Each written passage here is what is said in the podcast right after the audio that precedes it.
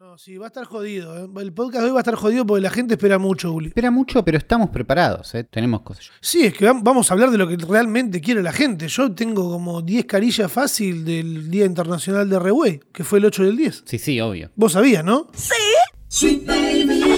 Esto es el Futuro Podcast con Ramita Gran y Ulises FTW, prediciendo el apocalipsis moderno desde 2016.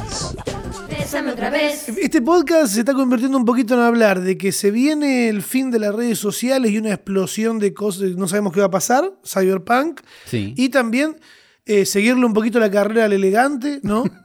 Es Vamos que combinando, está todo más, en- más interconectado de lo, que, de lo que parece, la verdad. vos decís que hay toda una, una- una trama y algo que está pasando, de golpe van a aparecer, no sé, caniches blancos, muchos, como decían en Tiranos Temblad.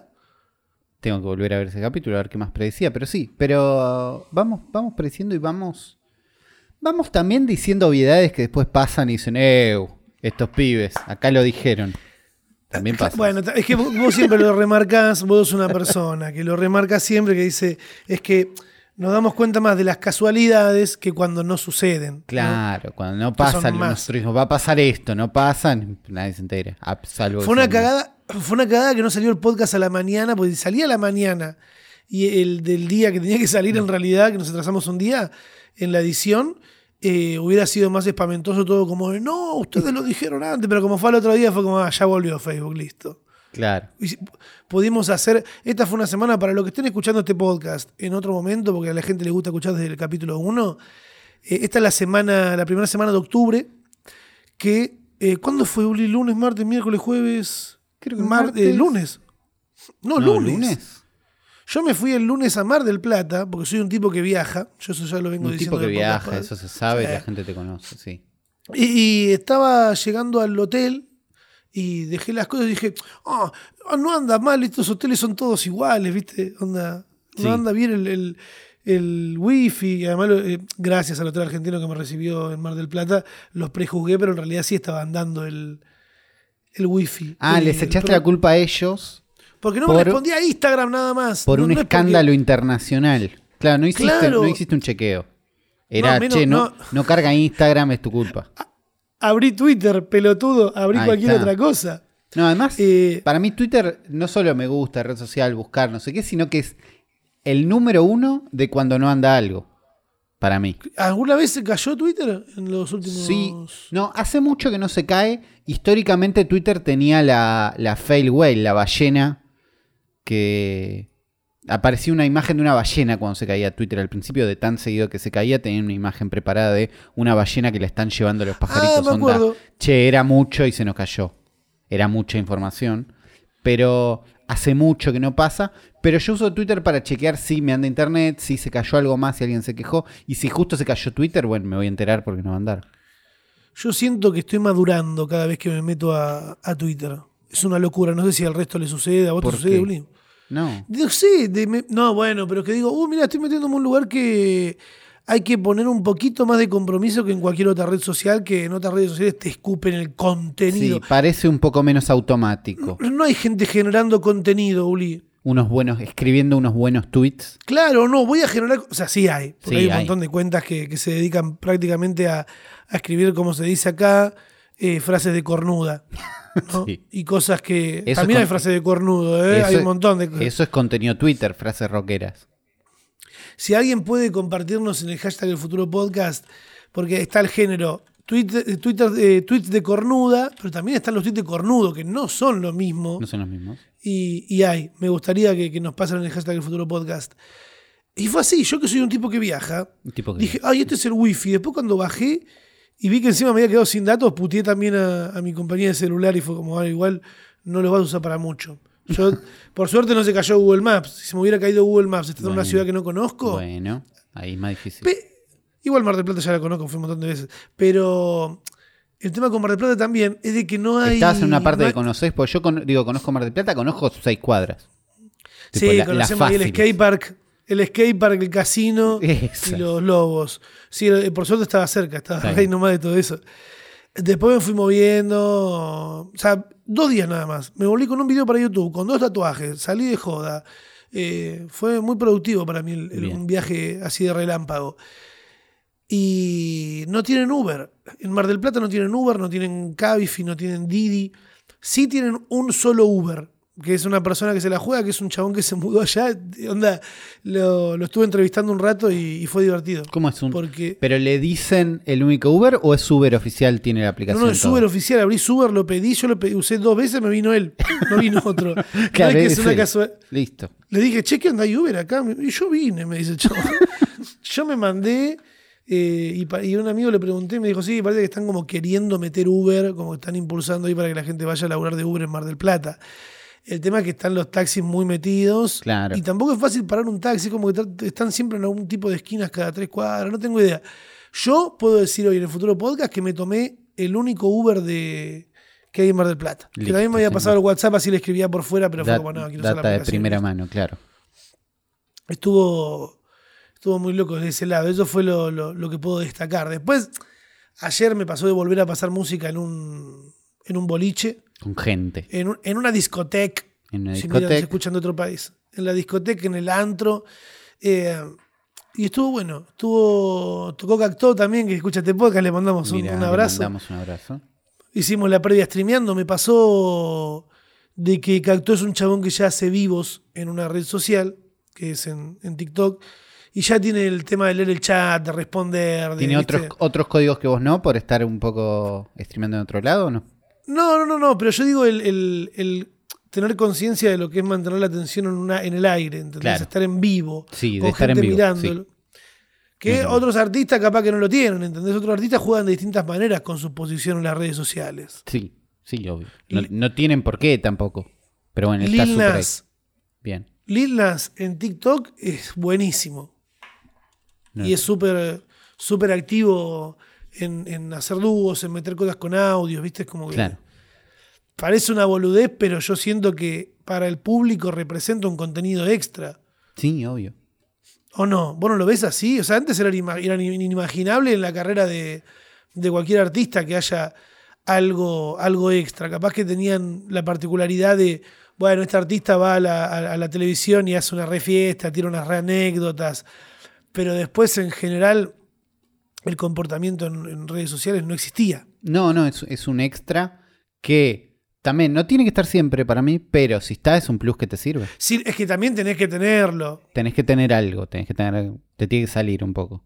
Me parece que un artista que dice, no, y ahora para que me vaya mejor voy a hacer esto y le sale medio forzado, digo, te puede salir mal, me lo puedo imaginar No, mal. bueno, es que tiene que salirte forzado. Capaz que a veces necesitas un empujón, pero Sí. Eh, esta semana justo también pasó algo que es que Messi subió una historia subió una historia a su, a su a- a su historia de su cuenta de Instagram en selfie ¿entendés? agarró la modo- en modo selfie se sacó una selfie en la cama directamente y la subió ¿entendés? Co- cosa que, que Messi no está tan acostumbrado a hacer yo no lo seguía a Messi antes Yo no lo sigo, a Messi. Pero ¿qué, qué no tipo lo- de historias tiene? Y sube más historias sacadas por fotógrafos profesionales que están entrenando. foto de alguien, claro. O alguna nota, o algo para donar algo, viste, causas. Nunca filmado por él, mirá esta juguera que me compré. Bueno, lo último que subió así fue a la, a la Germu, que subió a Antonella Rocuso haciendo eh, sentadillas. Luciendo alto orto. Que Claro. todo fue como, ¡eh! Todos estaban como, boludo, ¿qué es esto? Messi diciendo, "Mi- mirá lo que como, ¿entendés? ¿Qué está, qué está haciendo? Claro, que lo ¿qué hablamos, está tratando lo- de hacer con eso? Lo hablamos en este podcast. Desde un poquito antes de eso, ya se está empezando a ver. Hablo con esta relajación porque sé que Messi no va a escuchar este podcast. Bueno, Messi Eh, no escucha este podcast, eso sabemos. Lo Claro. escucha muchísima gente y le agradecemos a todos los que lo escuchan. Messi creo que no lo escucha. Ninguno es Messi. Eh, yo creo y, y- y hago all-in referencia a un juego de cartas. Eh, apuesto en que si Messi se relaja un poco con el, con, con el celular y te mete historias así, miren lo que comí, miren dónde estoy, estamos entrenando acá con los pibes, porque también esa historia la subió eh, estando en una concentración para un partido que, que jugó Argentina-Paraguay que no tengo idea, estoy googleando ahora porque no tengo idea de cuánto salió. 0-0, qué partido de mierda, que no suba nunca más No, una que selfie. No suba nunca más una selfie. El tema es ese también, ¿ves? Llamalo a Zuckerberg. De, de que estás con el. No te va a atender si lo llamas. Justo ahora no. Eh, tienes problemas más grandes. Tiene programas. ves cómo es el fútbol, empataron, es como, ah, no, que no me suban nunca más. Pero la gente en internet, por lo menos, eh, adoptó esta historia de, de Messi, hicieron un montón, una cantidad de memes, lo hicieron gordo, lo, lo hicieron viejo, le, onda. Sí, era de cosa- golpe tener una imagen menos filtrada de Messi. Gente analizando, Uli. Yo investigué de esto y había mucha gente haciendo videos analizando por qué Messi subió esto y qué significa que lo suba, que era algo direccionado a Antonella, como que la extrañaba. ¿Qué es Messi mirando a cámara nada más? Es una foto, nada más, de Messi mirando acá. Es esta que está acá subida en el doc. ¿Te imaginas un TikTok de Messi? O sea, estas cosas pueden acercarlo a que un montón de gente que capaz que no, que no llegó a comprar con Messi termine comprando. Que son las cosas que tenía Maradona de, de, de- de ser personaje, ¿viste? Claro. Está, está años luz todavía esta foto, esta selfie mirando medio abajo, De tener- medio de tener el mirando abajo que de cámara Maradona, seguro. que Maradona. Pero entiendo que puede llegar a un público que, no sé, puede ser que yo lo empiece a seguir, a ver si pone otra de estas fotos. Claro, a ver qué aplicaciones usa Messi. No, estoy usando tal cosa. Ah, ni hablar de, lo, de que podría ser más millonario de lo que ya es, ¿no? Que igualmente lo es. Haciendo, Recordemos, recordemos WhatsApp metiéndole guita después de que ganó la Copa América y le pusieron la cámara en la espalda. ¿Te acordás? sí, me acuerdo. que no, no fue hace mucho eso. ¿Vos Eh, qué onda esta semana? ¿Estuviste pensando en no seguir a Messi, en sí seguir a Messi? No, no me había enterado que había puesto esta foto hasta, hasta ahora, la verdad. Entonces, tuvo un gran furor, pero ese furor no llegó a mis círculos. ¿No? Me entero recién ahora. Yo estuve en, en queriendo comprarme, el mundo de me quiero comprar, me compré, no me compré. ¿no? Ese Mi es, el día a mundo, día. es- es una de esas historias. Eh, me parece que me quiero comprar, pero en realidad no quiero, pero no es tan caro, pero es al pedo. Bueno, yo. ¿no? Es- son esas vueltas, un, tecla- Sí. un teclado inalámbrico con mouse al lado. ¿Viste? Lo ubicás, Bueno. es un teclado inalámbrico que sí, tiene- Lo ubico porque lo tiene un amigo. como un trackpad pegado al costadito. Si yo busco teclado con mouse, a ver si es el primero que me aparece. A ver, El que está a 2.800 pesos. el de Logitech. Sí, sí, el 2.800 pesos que tiene los botoncitos en amarillo arriba a la izquierda y. eh, Tiene una rayita amarilla no tan linda. sí. El diseño no está mal. Es el teclado que dice es el inalámbrico Logitech K400 Plus QWERTY español color Claro. negro. Hay, No otro- hay, hay mejores y hay peores también, pero tampoco no, no quiero gastar muchísima plata porque no sé si necesito esto. Pero ¿qué pasa? Salió un update de Xbox esta semana Sí. eh, que hicieron que el navegador Edge que tiene Xbox tiene un Sí. Edge es la versión de Microsoft de Chrome. Es igual a Chrome. ¿Vos lo usás? ¿no? Yo en la compu uso Edge en vez de Chrome porque en la Mac tenía muy poca memoria y quería salir un poco, dejar de usar Chrome y usar otra cosa. Hay unos Y rezagos de nerd que Uli no se los pierde. No me lo saque, no, escúchame. no, no se lo vas a sacar. Eh, no, tipo, quería, ¿por qué? Te usar Chrome, por ahí puedo usar otra cosa que usa menos memoria, que no sé qué, no sé qué. Y la verdad es que depende un montón de Chrome. Y estoy muy acostumbrado a usarlo y necesito algo que sea igual. Y Edge es igual, pero me andaba un poquito mejor y me acostumbré y lo estoy usando. Pero al margen. En Xbox había una versión de Edge muy de el explorador de una consola, que es tipo... Sí, y es una un-. Es un explorador de mierda con unas letras grandes, moves el mouse con el coso, con el Inusable, control. sí. Al pedo está ahí. Pero bueno, se actualizó a una versión nueva que es la versión Chromium, que es la misma versión que tenés en la compu. Entonces, de golpe, en la Xbox tengo un explorador que anda igual que el de la compu, con aceleración por hardware. Entonces anda rápido, anda bien. ¿Entendés? Puedo ver un Ah, en video una consola que vuela, claro. en una consola que vuela. Igual, tipo, en una consola que vuela como eran otras, un explorador de mierda anda mal igual. ¿Entendés? Como. Sí, sí, sí. De golpe tenés uno que anda como si estuvieras en una compu. Puedes ver YouTube 4K, vas a un. qué sé yo, pude abrir Parsec, ponele, que es el programa que uso para escritorio remoto, y usar mi Sí. compu de manera remota desde el explorador. Podés abrir un emulador. Podés ir a esas páginas que te gustan a vos de emuladores online falopa Y jugar en y el- anda. ¿Entendés? Sí. Entonces de golpe podés hacer todo lo que harías en la compu. Conectado a la compu que tenés en el en la, perdón, a la tele que tenés en el living. Sí, a, a la tele, claro, porque es una consola que está en un living. Ese es el chiste. Vos tenés la compu en el living y crees que la consola te sirva de compu. ¿Es posible? Claro. Digo, de golpe tengo un explorador 100% usable, ¿no? Donde podría loguearme en Sí. TikTok y ver TikTok en la tele, tranquilo. Uf. Para que esto sea bárbaro, porque igual yo sigo estando usando un control, un control de Xbox para manejar todo esto, pero digo, hay soporte de teclado y mouse. Si yo enchufo acá un teclado y mouse, tengo un explorador como el de la compu. Bueno, ¿cuánto vale ese? te- ¿Entendés? Entonces entré en esa de, no sé si lo necesito, pero si tengo ese teclado, es como si tuviera un explorador de cualquiera en, el, en la tele. Y hoy ¿Qué por hoy... distancia hay? ¿Cómo qué distancia hay? ¿A qué, ¿Qué distancia, distancia- estoy sentado?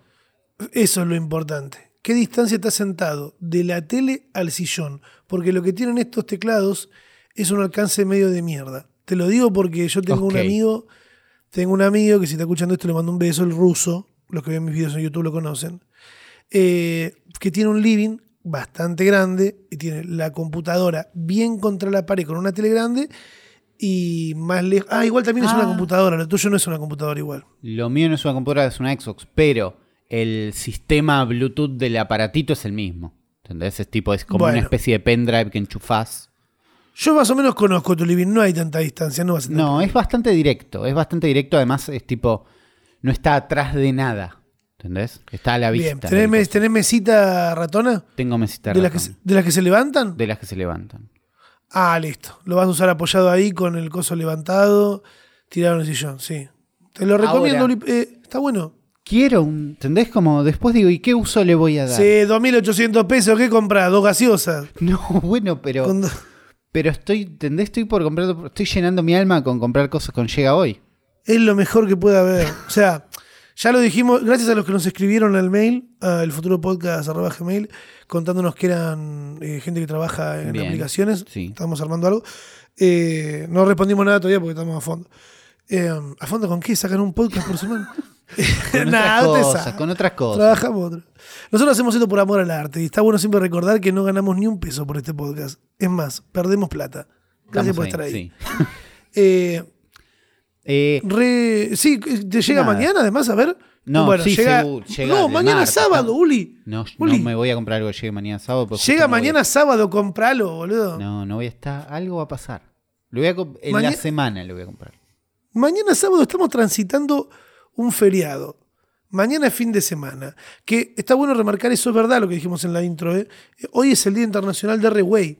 Hoy es el día, sí, eso es real. Eso es real. Nos, Eh, nos gracias por. a R-Way Uruguay, que dijeron, eh, hoy vamos a festejar el Día de- Internacional de Uruguay porque es el día que empezó la última gira en Uruguay. hermoso. Mira. Historia, por- historia argentina-uruguaya, rioplatense. Sí. Eh, comprátelo, Uli, si te llega mañana. A ver, decís, no, es que tipo hace dos días estoy con esto más o menos. Me parece que voy a tomarme el fin de semana. si el martes sigo teniendo ganas de esto, me lo compro. ¿Entendés? Si no, le voy a dejar enfriarse la idea. Porque, Y para mí se te da la gana porque vas a estar. ¿Te vas a, ir- vas a tomarte fin de semana? sí, ¿Te vas, a ¿Te vas a hacer una escapada? voy a hacer una escapada tigre, voy a estar un rato en otro lado, viendo lejos, Sí. viendo cosas que no ¿Qué? son una pantalla que están cerca. Viendo otras pantallas en otros lugares. Otra pantalla en otro lugar. Eh, no, ya fuiste pero- a Tigre. Sí, ya fui, es lindo. Ya conoces. Está muy lindo para hacer escapada. ¿Qué te llevas? La Switch. Sí. No, no sé. Tu novia también tiene no sé me llevo, pero sí, es probable. Se llevan cada uno su Switch. Claro. Qué, qué loco. Eh, y bueno, después la compu, capaz ahí verás vos No, qué la compu llevas un pedo, me lleva la compu.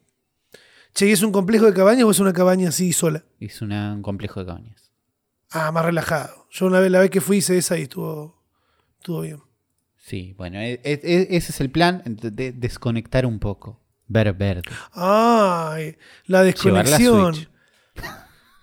¿Será que, ¿Será que es eh, tendencia o podemos llegar a experimentar en eh, que nuestra generación pre- eh, presente un, un deseo de que veamos como algo bueno el desconectarnos?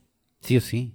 O como, no, no te digo como de, uy, esta persona es re cool porque no tiene celular. No, es- No, eso no es una boludez, pero va a estar siempre y todo el tiempo va y viene, y a veces más, a veces menos. Pero sí, no vamos a dejar de estar cada vez más conectados. Entonces, vamos a tener presente el deseo de desconectar todo el tiempo, me parece. Porque Sí. no, no vamos a estar menos conectados en un futuro cercano. Mirá, vos me estás diciendo ahí que te, que te querías comprar el, el teclado inalámbrico. Sí. Yo gasté en otra cosa. Mi gasto estúpido esta semana fue comprar un. Me compré un minigolf. O sea, bueno, ves que yo pienso las compras, digo, comp- ¿lo necesito o no? ¿Qué No tenés que hablarlo conmigo esto, Uli, porque No, ya sé. estás no. hablando con una persona que se gastó 4 mil pesos en un palo de golf eh, que viene ca- encastrable que lo puede llevar a una billetera, una- no una billetera, pero un, No un espacio chiquito. Es un estuche de, de cocuero set de golf oficina que viene un palo en tres partes que lo enroscas, con la punta viene una especie de U, que vendría a ser como un agujero, y dos bolas de golf. Yo esto me lo compré, ay Dios, me no sé si destruye igual, esto. pará, lo, lo que me destruye de, esta, de esta publicación que vos me descri- describís es que es un golf portátil, ¿no? Para tener no sé qué. Sí. ¿Por qué se llama oficina el set y no hogareño? Y porque, Porque vimos todo en la misma Vimos toda la, misma película. Vimos toda la Sí. misma película. Esto es un. Es eso. Lo estoy pegando acá en el grupo, así después la gente puede ver lo- los artículos que compré en elfuturopodcast.com, donde van a encontrar la guía. Ah, es un estuche. Ahí está. ¿Jugás adentro del estuche, no? No, salí del estuche, para que lo entiendas. Yo estando en Mar del Plata, Sí. re de gira, pero mal, ¿eh? Hablando con Damo, mi tatuador, que le mando un abrazo grande de los mejores de Mar del Plata. Si van, tatúense con él, los voy a dejar el Instagram en, en- en la página. Y les voy a dejar mis tatuajes. Me tatué un- una Cortés, la zapatilla de Nike, y uno Aki de Hijitus. Mira. Dos tatuajes que me gustan para mis piernas. Estábamos ahí, re, en un bar, todo, eh, escabeando y hablando de, de cosas. Yo le digo, me quiero comprar esto, compralo. Me dijo, te lo mereces. Y fue como, bueno, sí, siete lucas.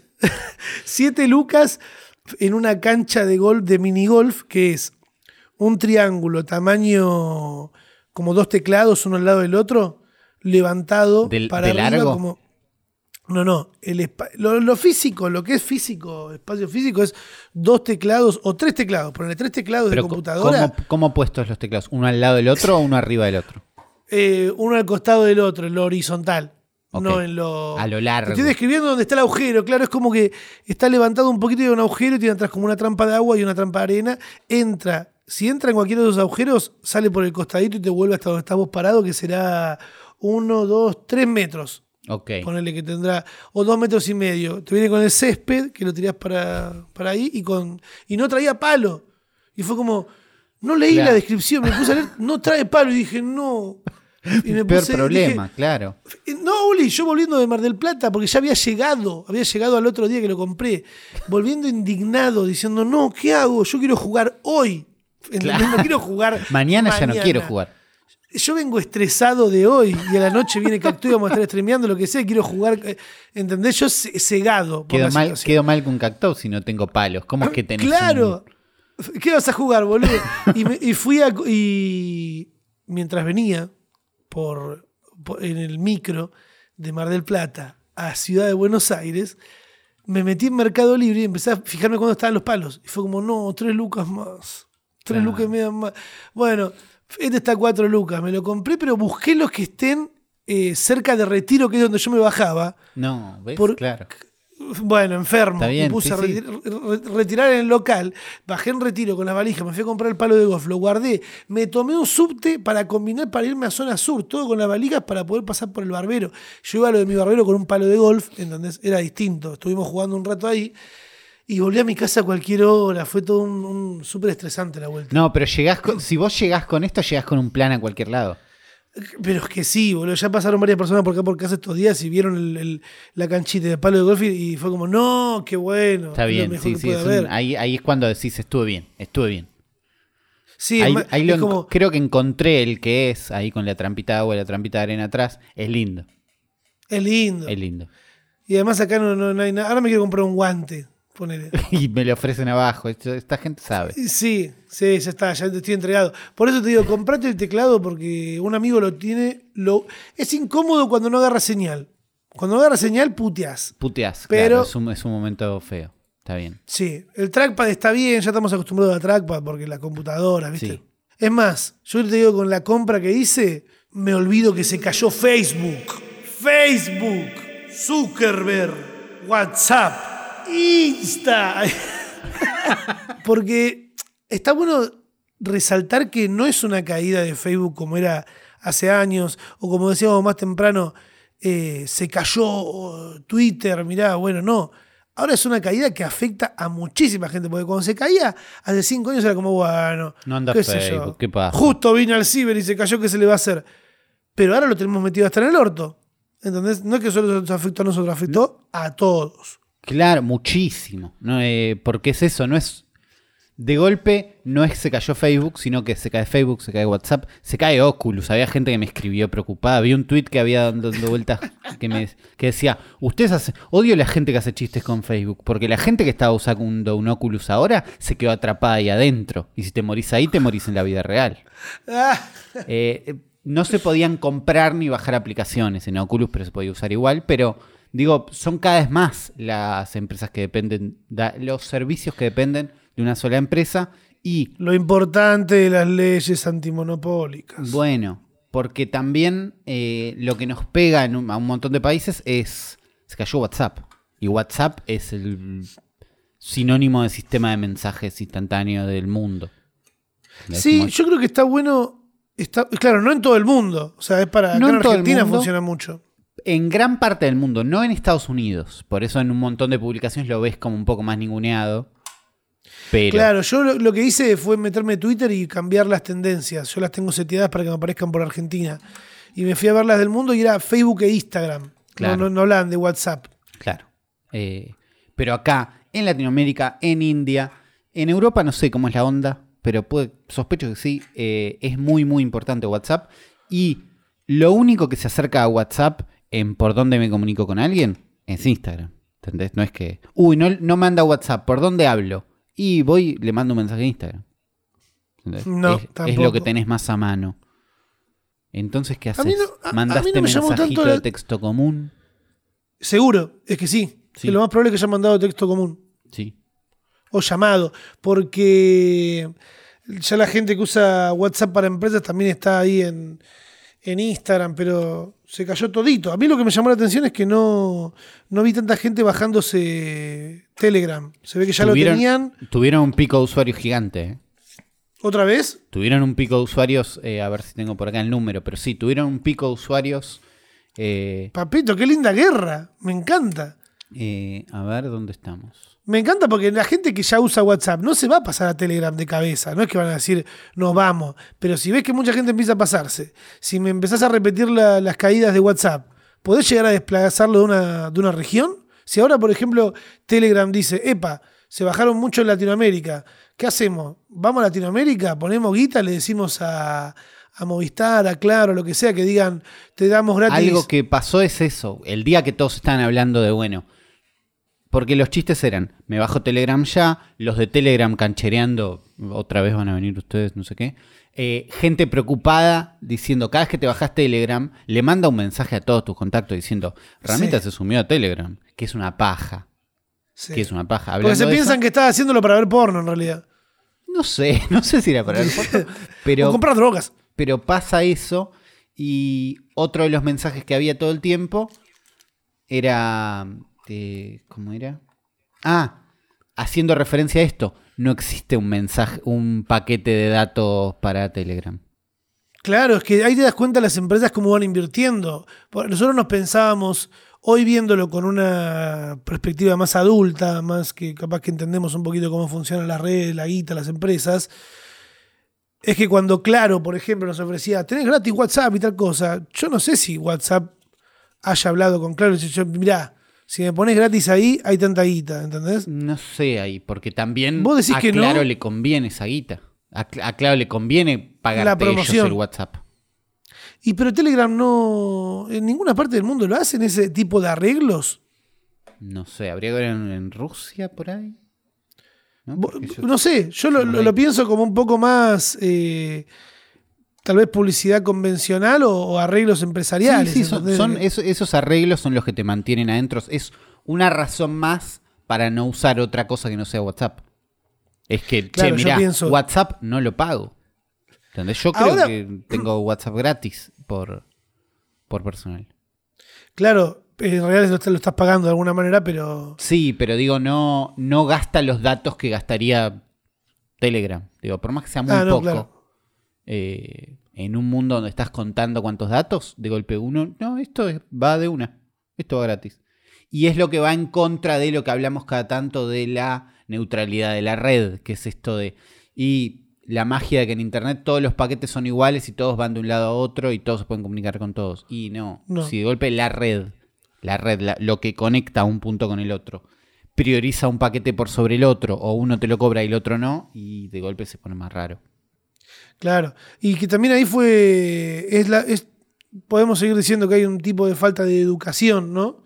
De, de no entender cómo vamos a generar tanta dependencia de un solo, solo una empresa. Hay algo que está bueno para leer, que es el, el posteo que hizo en su blog eh, Fabio, Sí, Fabio me ve. que lo, que lo pasé desde una postura ahí muy. Eh, diciendo como. Esto es culpa de ustedes. Más, más Classic Fabio, pero está muy bien leerlo. Está muy bien leerlo porque dice que sea un problema que se haya caído Facebook es culpa de, de ustedes. De la dependencia, de cuánto dependemos de, de esta única empresa. Vi mucha gente haciendo referencia a Internet, este lugar mágico donde un montón de computadoras se conectan entre sí, donde no hay una base, ¿no? Donde son distintas conexiones entre computadoras, entonces no se puede cortar la conexión, porque vos podés cortar algunos nodos, pero el resto sigue estando conectado, y entonces se vuelve a armar. Bueno, esa era la fantasía, la realidad es que Internet son tres empresas, y si se cae una, se cae un tercio. Si es el tercio donde vos haces negocios, se te cae tu negocio. ¿Entendés? La cantidad de Sí, gente sí. Que trabaja a través de WhatsApp, ese día no trabaja. Bueno, sí, la, la mitad del país, en pocas Bueno. palabras. Eh, de golpe es no puedo trabajar. Y decís, pero porque no hay internet, porque no hay luz. No, es porque se cayó una empresa nada más.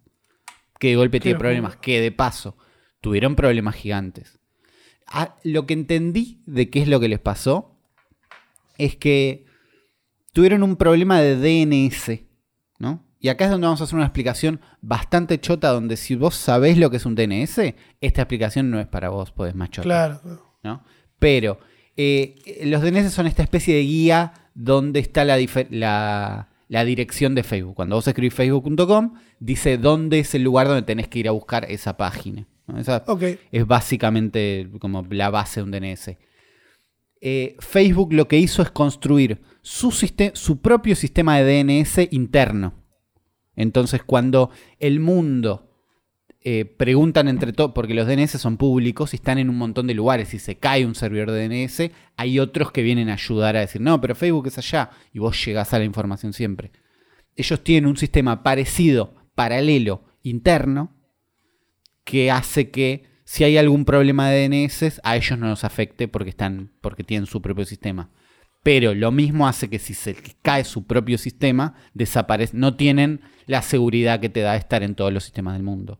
Esto es una versión muy burda de lo que les pasó. Un pelotudo Mark Zuckerberg al final, boludo. Era tan piola y se le cae Facebook. Bueno, se le cae Facebook. Y entonces de golpe estaban con, no sabemos cómo hacer, no tenemos mails internos entre empleados de Facebook para mandarle a la gente que lo tenga que arreglar y decir, che, arreglen esto. Pues igual, llamalos. Bueno, sí, pero de golpe eran un montón de trabas. De golpe tenías empleados de Facebook que no podían entrar a la oficina. Eso me decías, boludo. Me parece una locura que estés conectado a eso mismo. Es un, es sistema de seguridad. Las O sea, tarjetas tanto que, tanto que usan crees para en- entrar de golpe. Y bueno, pero es, es una empresa gigante, ¿entendés? Que tiene un, un montón de cosas organizadas y divididas a través de sistemas. No pueden decir, Hay- bueno, pero preguntar, ¿entendés? Como... Hay una campaña, bueno, también te iba a preguntar eso, ¿viste? De, si ahora, por ejemplo, Telegram aprovecharía el revoleo y se viene para acá a transar ahí, a hablar con Claro, con Movistar, con, que sería una, una buena manera de entrar. Claro. eh, si se ponen de acuerdo otros más, podría llegar a boicotearlo. Digo, la, la, la tapa de la revista Time Sí. con la cara de Zuckerberg y la opción de Borrar, borrar, Facebook. Facebook, sí. es un- un- una piñita y un... psh Es, un- para- es una pequeña piñita. Todavía es a años luz de que algo pase, porque Facebook es muy, muy grande. Y WhatsApp es muy, muy grande. Y Instagram, por más TikToker que seamos, es muy, muy Sí, sí. grande. Pero sí hay una tendencia. eh, en The Verge, ponele, hacen una, una web, hacen una encuesta año a año a, che, ¿qué opinión tenés de Facebook, de Instagram, de YouTube, Google? Entonces van traqueando, van teniendo un poco de información sobre, y la gente está perdiendo la fe en, ¿entendés? Como cada vez hay más gente que Facebook le parece mal, que bien, Eh, Porque, a ver, a- a- vos esto que me estás diciendo es una encuesta que hace un medio que Sí. casualmente habla de tecnología, como Claro. si nosotros le preguntaríamos a ustedes, sería el lugar en Argentina donde podemos charlarlo. claro. Eh, desde un lugar más relajado, ¿no? Porque acá ninguno lo trabaja en sistema ni nada. Eh, pero a la gente, la gente dice que está un poco desencantada Sí. con Instagram o ciertos lugares, pero ¿por qué están desencantadas? La gente siente, o sea, una molestia en, en lo que es, no, porque el algoritmo al final están todo el tiempo priorizando tal cosa, me están queriendo cagar a mí, quieren más vender que, que que la experiencia sea buena, gratis. Recordamos eso, que igual las cosas gratis no existen porque están con- laburando con tus datos, pero... Claro. La gente pierde ese encanto por eso, también por no saber cómo funciona la aplicación, por ver cómo la aplicación fue cambiando para el lado de vendernos más, más que para, para estar cómodos. Claro, no, es claro tampoco, ¿entendés? Porque nosotros hablamos de esto, sabemos cómo funciona, decimos algoritmo, algoritmo aún sin saber del todo cómo funciona.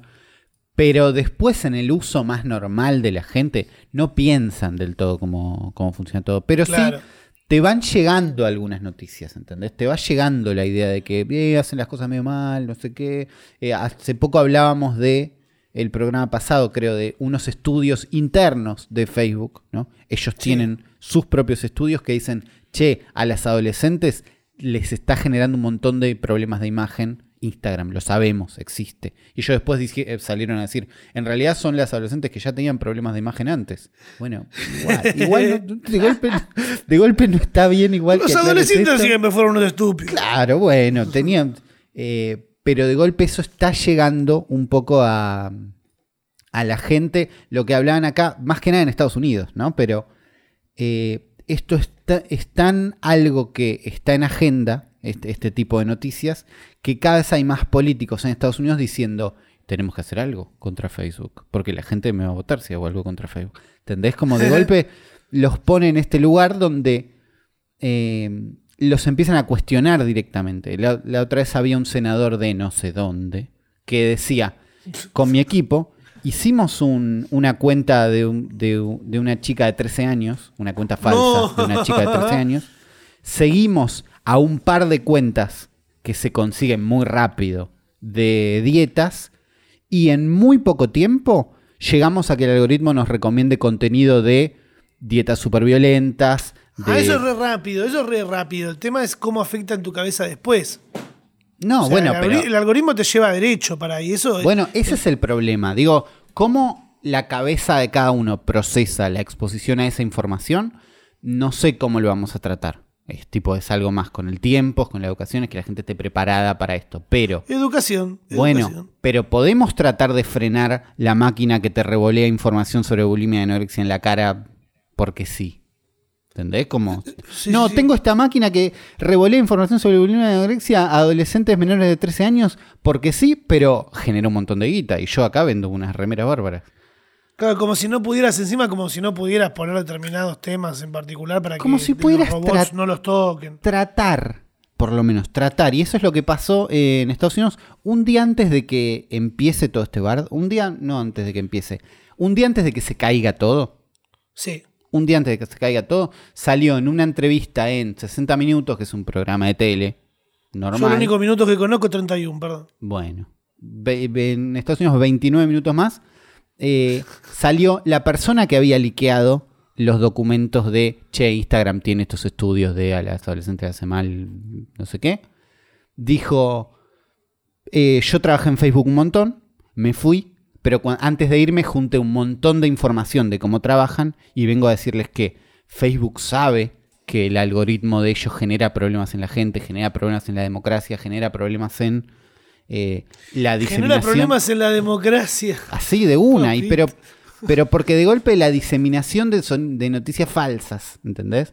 Y cómo Sí. el, el algoritmo promueve eso, porque ella dice que todo parte de cómo ellos usan el algoritmo mágico que define cuánto tiempo estás en la aplicación, ¿no? Ellos tienen, imagínate que tiene un algoritmo mágico que define eh, esta guía, se guía por cuánto tiempo vos estás en la aplicación y la, la única métrica es quédate más tiempo dentro de Facebook. Sí.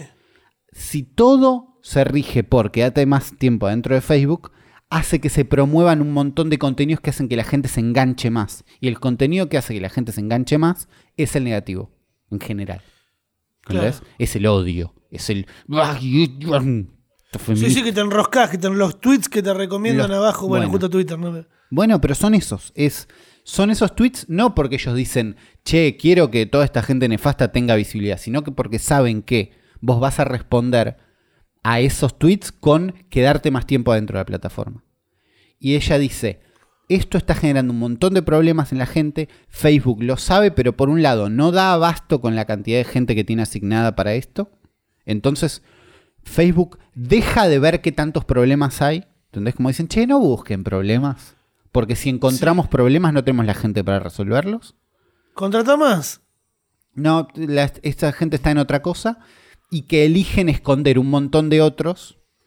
Porque siempre, cuando tienen la posibilidad de hacer algo más o menos favorable, eligen hacer más guita.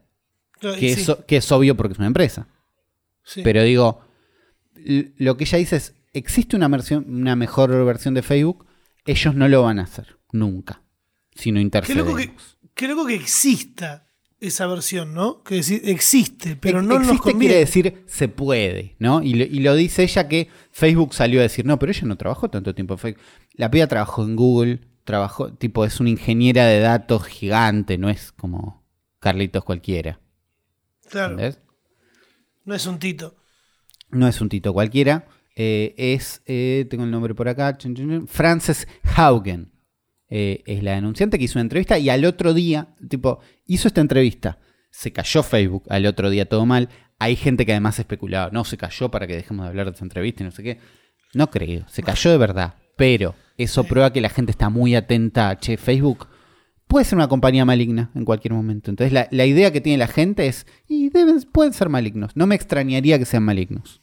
¿A qué costo? O sea, están haciendo todo eso, lo que hacen, todo lo que sucede, eh, pero ¿a qué costo? A la, a la salud de un montón de personas porque eh, quieren que haya más guita de publicidad y este, bueno, ahí está. Es, es solo por eso, ¿entendés? Porque podrían, no es que no harían guita, si arreglarían un poquito algo, ¿entendés? Como no, es- no dejarían de Sí. hacer guita. Pero en Y después es- se- están en esa espiral loco. Están en esa espiral loco. A esa espiral se, suman todos los datos que está teniendo esta mina, que al otro día estuvo declarando en el Congreso y qué sé yo. Vamos a ver cómo sigue. Parece un escándalo más de Facebook que cada tanto hay, pero también se siente como un poquito más grande. Entonces vemos cómo sigue. Y las empresas más grandes del mundo, es una locura. Ah, eh, se cayó al otro día, después se volvió a caer. eh, un momento, en un momento estaba dando mal Twitter para algunas personas y todo como diciendo, llega a caer Twitter y cagamos. Y ahí entra ese apagón del que hablábamos. ¿Te imaginas un apagón real? Ahora le pregunto a la gente que escucha este podcast. ¿Se imagina un apagón real de 12 horas? No te digo 24. Real 12 es no internet. Claro, 12 horas, no internet, no WhatsApp, solo llamadas y mensaje de texto común, SMS. Yo creo que, a ver, hablé con mucha gente, como yo soy influencer y soy un tipo que tiene seguidores y, y charla con su comunidad eh, y que viaja mucho también. Mira, tipo bárbaro. Eh, la gente me escribió, ¿viste? Sí. Por dos cosas, justo el lunes. Una, por el apagón de Facebook. Me Claro. dijeron, boludo, increíble la, la cantidad de gente en la calle, la cantidad de gente reunida con amigos, la cantidad de gente haciendo, haciendo de todo en, en la vida real. Solo porque no puede estar tan conectada mirando el celular. Sí. Eh, en los shopping explotó de gente. Un lunes encima. Eso Eh, De- ¿Hubo una, una relación real de gente en la calle? Sí, sí, toda la gente te lo puede decir. También queremos que lo digan ustedes con el hashtag del futuro podcast Dale. y nos cuenten si vieron eso. Y otra cosa que me reclamaba la gente a mí, porque soy influencer gastronómico, Típico, sí. es sobre la ley de etiquetados. Me dicen, Ah, che, eh, vos vas a hablar de esto, te vas a hacer el boludo como un montón de, de influencers gastronómicos que no ¿Qué se hace dijeron el nada. sí. Y es como, se hace el boludo, elijas hacer el boludo. Y traté de entender por qué podrían llegar a hacerse los boludos algunos influencers. Claro. Pero las empresas ni siquiera te exigen tanto compromiso cuando publicitas, ¿entendés? Claro. ¿Cuál es el tema? En Argentina, si escuchan de Chile o Uruguay, que son dos países donde ya hay una ley de etiquetados, en Argentina todavía no hay una ley de etiquetados que diga que en la parte frontal del producto tiene que haber un anuncio que- que- legible, claro, que diga tiene exceso de azúcar, tiene exceso de tal cosa, eh, hace mal por esto, hace mal por lo otro. Y se estuvo debatiendo esta semana eh, en diputados, si no me equivoco. Sucedió que eh, muchos diputados de la oposición al gobierno de hoy eh, se hicieron los boludos y dijeron, no, no damos quórum, no estaban, que en realidad estaban ahí escondidos atrás de una cortina, esas fotos son terribles, eh, para no dar quórum, para que no se vote. Y Claro. parece que, que mucha gente en Twitter eligió no decir, en Twitter, perdón, en Instagram, en redes, en Internet, no se pronunciaron de nada. Gente que habla de alimentos, gente que habla de comida. Eh, como para evitar algún tipo de, de- de discusión. Viste que dicen a veces está eso de los influencers no se pronuncian eh, con causas Claro, políticas para, o sociales para no perder parte del público. para no perder público. Claro. Pero en realidad es como que ciertas cositas te conviene tirarlas, ¿viste? O sea, no crees que te conviene, pero digo, está bueno decirlos, Claro. porque tus Que- seguidores quedas, también. quedas peor callado, sí.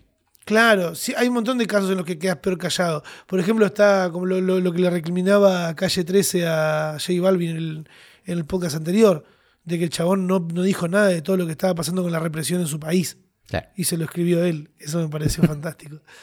Eh, nada, yo dije realmente lo que pensaba. Fue como agarré eh, Instagram y dije, che, me están pidiendo que hable de esto, chicos. Sucedió esto, es una cagada. Desde mi posición, estamos a favor. O sea, yo estoy a favor Claro. de que de que haya una ley de, de etiquetado y la gente sepa lo que está comiendo. Justo ese día estaba hablando con un amigo de que un paquete de galletitas no es sano. No. O sea, ni, ni en pedo. Siempre tenés que priorizar.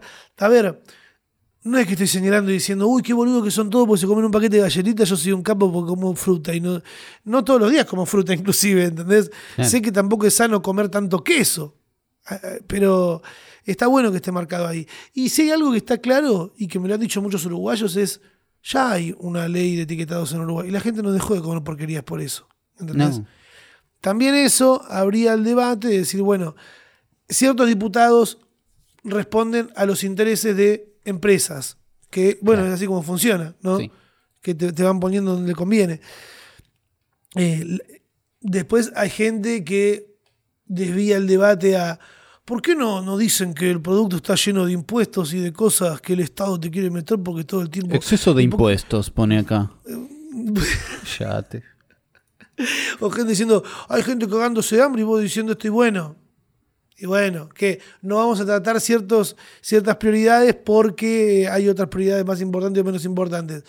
Yo creo que, que esto debería tratarse. Vos no sé, Uli, qué pensás de eso. Sí, sí, 100% sí. Yo no, no me metí demasiado eh, en qué estaba pasando, pero lo que no entendía, porque mi, mi conexión con esto es tweet, es gente, es tweets de gente, ¿no? Que veían Sí, diciendo, no, bueno, esto no sé qué. Unos lo- buenos twitters. Unos buenos twitters. Y lo que no veía era cuál era el otro lado. ¿Por qué hay? ¿Quién está enojado con esto? ¿Entendés? Como, y, y el único argumento que me encontré es este. Es, no, hay cosas más importantes que esto. Pero igual, es- me- ¿entendés? Como me parece ridículo estar en contra. Responde, sí, sí, responde a agenda y a cosas que, que poli- elecciones políticas. Da la casualidad para nosotros de que, que se debata esto no nos, no nos, no nos incomoda porque tal vez lo está, está justo con quien elegimos votar, ¿entendés? Pero si, yo est- creo que si sí, esta ley la estuviera impulsando la oposición, estando en el poder, estaríamos estaría bien igual. Me O parece sea, que sí, tipo, me cuesta imaginarlo como cómo estarían con, enojado con esto. no sé, a mí una también pasa con, con la vacuna, por ejemplo. Sí. Un amigo que vino de Uruguay, con el que estuve charlando hoy, me contaba que en Uruguay no se usa barbijo al aire libre, Claro. que acá se había planteado también cuando arrancaba octubre, pero la gente lo sigue usando. Y él me decía, allá está todo abierto, amigo, todo, pero para la gente vacunada. Ah, hay como una diferencia o un Claro, es chequeo. algo que acá recién se está, es algo que acá recién se está empezando a probar. ¿Y qué está pasando con la gente? ¿Qué está diciendo la gente? ¿Cómo que tengo que estar vacunado para ir a la cancha? ¿Qué te este estado está en, to-?" en Uruguay está pasando lo mismo. Claro. Y en Uruguay gobierna un otro partido político que no es el que gobierna acá, está está en otro extremo, no en otro extremo, pero no es lo Está mismo. más a la derecha. Claro, está un poquito más a la derecha, centro derecha. Pero, qué sé yo, los argentinos, ¿viste cómo somos los argentinos? Que- Algo muy muy particular este país. Vamos a leer cómo es la gente que. que ¿Querés escucha saber este cómo son los argentinos?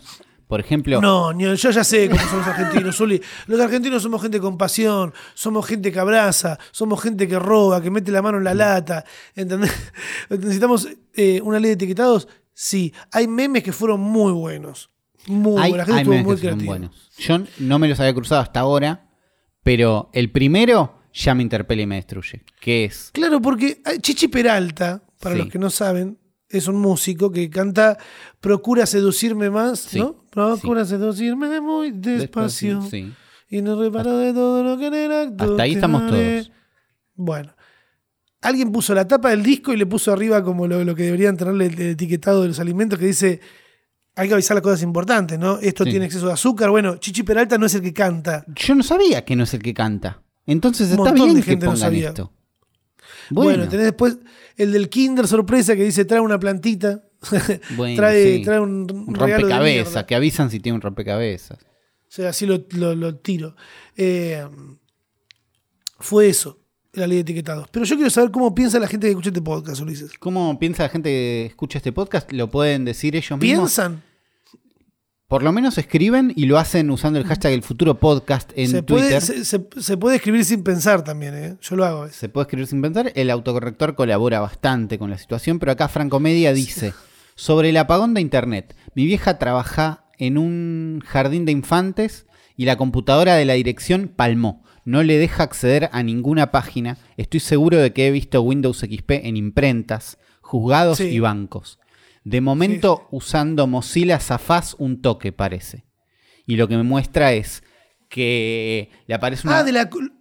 Sí. Sí. lo que hablábamos en el capítulo anterior de cosas viejas que van a quedar obsoletas. Sí, y un, un update con eso. Primero acá nos muestra que eh, en Chrome le apareció un cartel que dice, este ordenador dejará de recibir actualizaciones de Chrome porque no es compatible ya con XP y Vista. Esto es Chrome dejando de dar soporte y él, y él aclara que con Mozilla todavía zafás. El- Me encantan la- las imprentas y las escuelas usando Mozilla. Y sí, y, y usando XP a pleno. Eh, la semana pasada hablábamos de una noticia que decía que un montón de sistemas operativos viejos iban a dejar de tener un certificado loco que iba a hacer que dejen de tener internet. Era mucho más grave que Chrome no anda más. Y yo tenía como dudas, ¿no? Y te acuerdo, me acuerdo que yo dije, por un lado, le voy a- le no le voy a decir a mi hermano que por ahí la Mac de, del deja de andar. sí, me acuerdo. Si deja de andar me va a decir, y ahí vemos, pero no le voy a asustar el pedo. Y un pibe me había escrito por Instagram, asustado el pedo, diciendo, yo no sé qué hago con mi Mac, que es más vieja y que no le puedo instalar Windows y no sé qué voy a hacer. Uli, ¿qué hacemos? Y yo le había dicho, si anda mal vemos, si no, no pasa nada. Le pregunté a mi hermano, pasada esta fecha, che, ¿dejó de andar la Mac? No, ¿por qué? No, por nada. No, no, Por nada. Dijeron que iba a dejar de andar, pero no, anda bárbaro. Le pregunté a este pibe preocupado. Le dije, che, ¿y qué onda? ¿Pasó algo? No, anda joya, era todo mentira. Bueno, Bien. era todo mentira. No sé si mentira, no fue la catástrofe que eh, parecía que iba a ser. Por otro lado, Ferchu, usando hashtag del futuro podcast, dice, lo que yo implemento es que cada vez que me instalo una app, lo primero que hago es desactivar las notificaciones de dicha app. Las únicas notificaciones que me dejan son de WhatsApp, mensajes directos de Instagram y menciones de Twitter. Eh, está muy bien. Algunos sistemas operativos te preguntan directamente, che, esta app te quiere dar notificaciones, ¿la dejamos? Y está bien decir que no. Yo desactivé, pude desactivar las, las notificaciones de WhatsApp real, Uli, ¿eh? Después de No años llegan, no creyendo, años creyendo que, te- que tenía desactivadas y me llegaban igual, me dejaron de llegar esta semana y un montón de gente la dejé tirada, onda, una hora, una locura. Y además acomodé, como me vine de Mar del Plata, porque soy un tipo que viaja, eh, en el micro, la ida me la dormí, la vuelta dormí dos horas y tuve un par más y me acomodé los emojis de los emojis de las apps, perdón, las apps me las acomodé por colores en el inicio. Mira.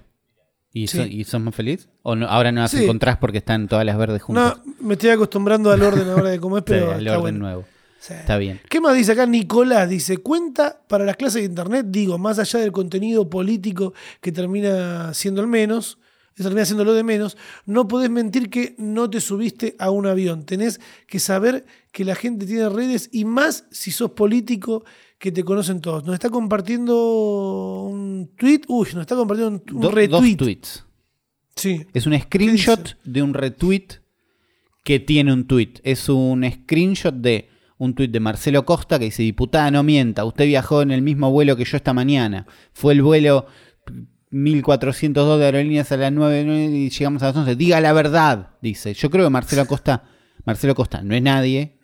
Va, no sé si no es nadie. Pero sospecho que es Capaz- alguien que la vio. nada más. Sí. ¿Y qué Pero- dice Jimena La Torre abajo? Jimena Torre dice, por la unilateralidad de improvisación de Sergio Massa en la convocatoria de falta de conectividad en frente de todos, dejó el interior del país, Alfredo Cornejo y yo no llegamos a tiempo a dar quórum. Dice ah, que no llegaron por a la ley de tiempo. etiqueta, sí. Claro, ella dice que no llegó a tiempo y acá Marcelo dice, ¿qué dice Marcelo Costa Mendoza? Por ahí es alguien y yo estoy ninguneando, pero Sí, dice, no, no, ninguno. dice, yo la vi viajar en el mismo vuelo que yo. Eh, no sé si cuenta para las clases de internet que los políticos sean conscientes de que hay más gente en el mundo. Los políticos se van a chicañar con todo, eh, la gente va a mentir, eh, no entra para clases de internet, pero gracias, Nico. Yo sé Pero, que pensás eh, en eso. Es verdad que hay mucha gente con cámaras sí que tiene datos y la información llega más rápido. Sí, vos podés llegar después a chequear si está mintiendo Jimena diciendo que no viajó y decir, mirá, pero viajó, pero ya lo tiró. Ya lo tiró, claro, sí, sí. Ya dijo. Está ajeno a la verdad este tweet. Claro, es como una paja, después nadie lo va a investigar, ya se la mandó. Eh, ¿Qué dice Rodrigo Pablo? Pablo dice, ¿será que el futuro no tiene androides que quieran eliminarnos por obsoletos? Y en cambio se dan cuenta de que es más rápido que todo está perdido. ¿Se dan cuenta más rápido que todo está perdido y se suicidan? ¿Acaso tendremos Pues réplicas de Marvin, el androide paranoide de la guía del autoestopista intergaláctico, libro que no leí pero sí le regalé a mi hermano? Y nos La pasa noticia- una nota de Omicrono que dice, el robot Astro de Amazon es un desastre. Casi seguro se tira por la escalera, denuncian los desarrolladores. Eh, ¿Qué pasó? Salió un robot de Amazon Sí, que lo que dice en varias notas es, Amazon dice que es un robot, tiene como ojos y parece que es un robot, pero en realidad es una cámara con ruedas. Que se mueve a donde vos le di- más o menos va a tratar de seguirte. Es un- no es un robot. no es un robot, es una cámara con ruedas. No. ¿Es un peligro tener una cámara de Amazon en tu casa? Y fíjate si querés tener una, ma- una cámara con ruedas en tu casa. Pero Que van a Amazon, estar vendiendo. Amazon está testeando el límite con esto hace un montón. Primero, el Echo es un micrófono que está prendido en tu casa todo el tiempo, pero te sirve para preguntarle, hacerle chistes y más o menos lo aceptamos. Después sacaron Amazon no sé cuánto, que era una cámara para tener en tu cuarto y que te diga si estás bien vestido o mal vestido. Y era, es una cámara para tener en mi cuarto, no me importa qué función me va a dar, no la quiero. Y, y bueno, y van testeando. Y esta es una cámara, enojó pero, pero para tener eh, con ruedas y que te sigue, pero para tirar por la escalera. No sabemos qué va a pasar. Vulgar Box dice: Durante el apagón de Facebook, Ulises se habrá quedado atrapado en un mundo VR. Si se muere en VR, ¿se muere en la vida real? Eh, sí, a las dos preguntas. No estabas justo ahí. No, no estabas estaba, trabajando. Justo ese día no lo usé. ¿Te imaginas laburar con esa mierda en la cabeza? Ojo. No ¿Es sé, cómodo? No, no, pesa muchísimo, duele el cuello después. Tuve Ah. mi primer mareo VR en la semana. Eh, ¿Qué nos dice Mariana acá? Trabajo en soporte para un sistema de gestión y, a muchos les saltó en la pantalla, error por el apagón de internet, respiré eh, porque... ¿Qué dice? por Respiré primera vez no fue, por prim- no fue problema nuestro. Ah, No fue nuestra hermoso. culpa. Qué mal que leemos. Leemos mal. Leemos mal, sí, sí, leemos como el orto. Tomo nos dijo, con respecto a la caída de internet del 30 de septiembre, en mi laburo no funcionaron los servidores de Outlook durante todo el día. Mejor. Ahí está. Es una este- mierda. este- estas es una mierda, Outlook. Sí, es una mierda. Y bueno, no pudo trabajar esta persona. Alguien nos pregunta, ¿ustedes tendrán alguna data de, eh, de por qué las primicias tecnológicas, eh, por qué dan las primicias tecnológicas el mago sin dientes? Yo esta ¿Por qué data el mago, tenía. sin, el mago sin dientes ya tiró dos. Tiró. Eh, cuando fue el apagón de Facebook, dijo en siete horas, a las 7 de la tarde vuelve, dijo. Siete horas, Se- hora Argentina vuelve. Y a esa hora empezó a volver. Tardó Después volver, habló sobre, sobre una actualización de WhatsApp. O, o sea, bien, bien el mago sin dientes. Me gust- creo que no, ay, no quiero decir que no es él, porque capaz que es él. No, es él. Para mí, es una persona como el mago sin dientes es probable. me lo- no me cuesta imaginármelo con un pasado o una vida privada un poco más tecnológica. ¿Entendés? Como el ser el mago sin dientes no, no incluye la totalidad de esa persona. ¿no? Claro. No es Ah. que solo le pegó Ricky Maravilla. Solo no. le- y, y nació ese día, ¿no? Sino que debe tener su- sus misterios, sus inquietudes. Y parece, tiene unas apreciaciones, porque ahí dice, atención, si les aparece esto, les recomiendo no permitir. Después les explico, es largo de explicar por acá. Y era cuando decía que en una actualización de Apple, que le- una actualización de WhatsApp, que iba a ofrecer pasar, mandar los datos a Apple para transcribir los mensajes de voz. Y él, él tiene ahí su postura. Mejor no hagan esto. Eh, me parece fantástico y quiero investigar un poco más del tema, porque yo no sabía, no tenía este perfil. Bien, el mago sin dientes. Y el último del hashtag, el futuro podcast, dice, el premio para el periodista del año es para, eh, yo lo decía así para bardear, que hay una tapa de revista que dice, de la Zuckerberg.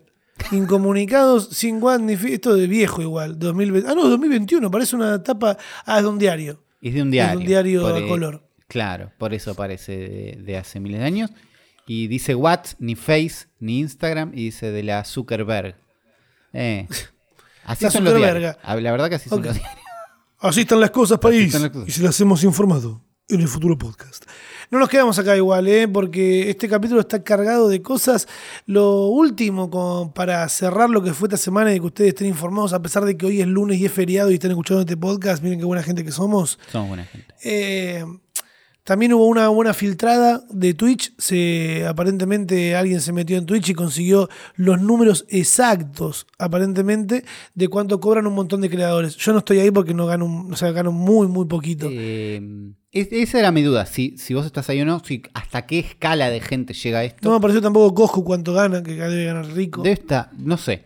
Eh, filtraron un montón de información de Twitch. Esto apareció, creo que en 4chan o en tipo un foro así. Y viene desde un lado un espíritu medio Robin Hoodesco de le robamos a Twitch. ¿Viste? Como el mensaje era. eh, Jeff Bezos pagó un montón de guita por Twitch. Nosotros se los damos a ustedes gratis. Y lo que tenía era un montón de información eh, un montón de información sobre la plataforma, directamente el código fuente de la web desde tal año hasta tal año, cómo son las aplicaciones web, cómo son las aplicaciones de consolas, datos sobre una competencia de Steam que parece que Twitch tenía preparada de la parte de Amazon Games, que es Ah, tipo para vender juegos directamente, pero eh, bueno, y herramientas de seguridad que tenía Twitch para eh, laburar contra estos, estos hate rates. y data interna de Twitch mucha. Lo que pegó de toda esta información es cuánto ganan tus creadores favoritos. Claro. Lejos. Eh, Lejos es, de lo, es el dato que levantó todo el mundo. Me llamó mucho la atención que Ibai gana más que el Rubius, que antes el Rubius era el español que más guita ganaba en internet, que igual hay que ver cuánta guita gana después con... Uf, no, me empaché. Ya pensé en lo que ganan después con Facebook, No, con, bueno, con YouTube Eh, resubiendo. lo, que, lo que importa es esto: la- el número de, de- Los números que se manejan en este leak son los internos de Twitch, ¿no? Que bueno, es obvio que un montón de gente gana un montón de plata. Eh, algunos números eran un poco más accesibles, como la cantidad de suscriptores, la cantidad de bits, Claro. todo eso era un poco más accesible. Eh, vi un montón diciendo, no, ahora van a venir con datos que otra vez existían y que todos tenían para quejarse de que yo gano plata haciendo esto. Eh, pero el dato más importante que me pareció que levantaban sobre la boludez de ver, che, Ibai gana un montón de plata haciendo esto y en realidad es un streamer, que es una gilada, me parece Sí. que es una gilada, porque hay gente que, primero, es un porcentaje muy chico de Twitch los que ganan plata, muy chico, ¿no? Que ganan plata de verdad. Sí. Y además eso tenés que sumarle las suscripciones, las donaciones. No, bueno, pero digo, es, es un porcentaje chico. La gran mayoría de la gente no es que, ah, hago Twitch, me lleno de guita, no sé qué. Pero además, lo que destacaban un montón era, che, ¿se dieron cuenta que en la lista de la gente que más guitas en Twitch son todos chabones blancos? Ah, bueno, hay un hombres. análisis ahí, ¿no? Había una vueltita que era eh, un tweet que viera, ahora se van a calmar con esto de que las mujeres no les están robando la guita y las views. o siguen siendo inseguros. Porque, porque es eso. Eh, de golpe se puede ver, che, los que hacen guita en realidad son unos chabones. Son todos blancos. Sí, siempre, son los mismos". siempre. Vamos al patriarcado arriba, che. Eh, pero bueno, de- dejó eso en evidencia y nada más. Esto va a traer problemas para Twitch en futuro y probablemente unos quilombitos de seguridad se comen y probablemente a Jeff Bezos no le mueva un pelo, sino que gente que labura en Twitch que se va a complicar arreglando problemas. Qué loco, Nada no le más. muevo un pelo porque es pelado, Ulises, qué divertido. Justo un día después del día del pelado, que fue ayer, el día 7, me parece no ofensivo. quise. De parte Te juro que no quise. Eh, igual no te voy a, te vamos a dejar tranquilo, despreocupate.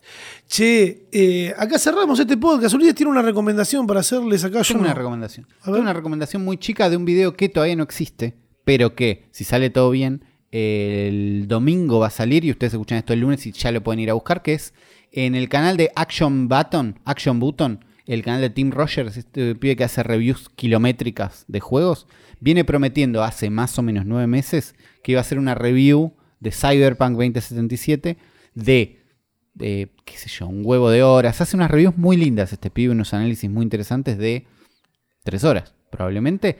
Y viene ticiando, ya terminé el audio, ahora estoy exportando, ya exporté una parte, tuve problemas con Premiere, creo que ya termine, no sé qué. Y ahora dijo, el domingo sale. Entonces yo estoy muy manija por esto y sin haberlo visto, creo que va a estar bueno, así que se los recomiendo en actionbutton.com. En el futuropodcast.com van a encontrar los links a todo esto que fuimos hablando. Gracias Ulises por acompañarnos en este hermoso podcast. Nos vemos la semana que viene. Chau, chau. Bye.